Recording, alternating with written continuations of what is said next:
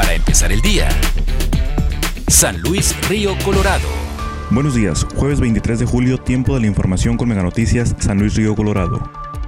Integrantes de la Alianza de Transportistas de Mexicali, Baja California, San Luis Río Colorado y su valle se pronunciaron a favor del bloqueo carretero que realizaron el pasado martes 21 de julio más de 150 transportistas y operadores de camiones pesados en las entradas de Ciudad Obregón para protestar en contra de supuestos cobros ilegales y multas arbitrarias por parte del Departamento de Tránsito de dicho municipio. Así lo manifestó Fernando Lugo Domínguez, apoderado legal de la Alianza de Transportistas de Mexicali, San Luis Río Colorado y el Valle, quien dijo estar a favor del bloqueo carretero que realizaron sus compañeros transportistas porque es injusto el proceder del gobierno municipal. Además, menciona que los precios exorbitantes de las casetas son de una carretera de primer nivel cuando en ninguna carretera de Sonora se garantiza la seguridad de los transportistas y viajeros que a son víctimas de la delincuencia organizada en las rutas más peligrosas de Sonora.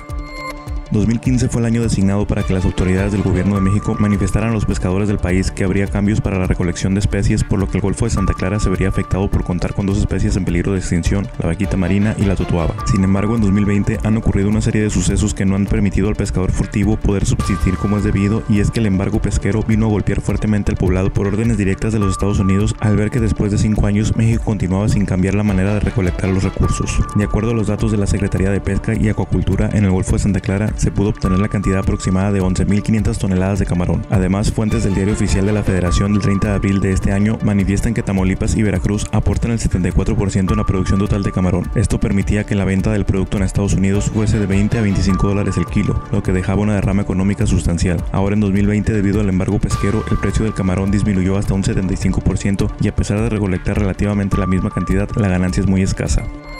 Empresarios y pescadores de Golfo de Santa Clara se reunieron el pasado fin de semana con el legislador Alonso Montespiña para buscar acuerdos y comenzar a reactivar la economía desde las cámaras durante la pandemia del COVID-19. El legislador se comprometió con el sector pesquero a llevar el tema de la pesca en el Alto Golfo hasta la Cámara de Diputados a nivel federal a través del diputado Manuel de Jesús Valdenebro. Y es que el pasado lunes 20 de julio hubo una reunión federal en donde estuvieron los secretarios junto con el de Marina viendo dicho tema ya que en los próximos días se estará presentando el presidente López Obrador lo que pudiera ser el acuerdo intersecretarial y la estrategia que se tendría que estar implementando desde hace mucho tiempo en el Alto Golfo.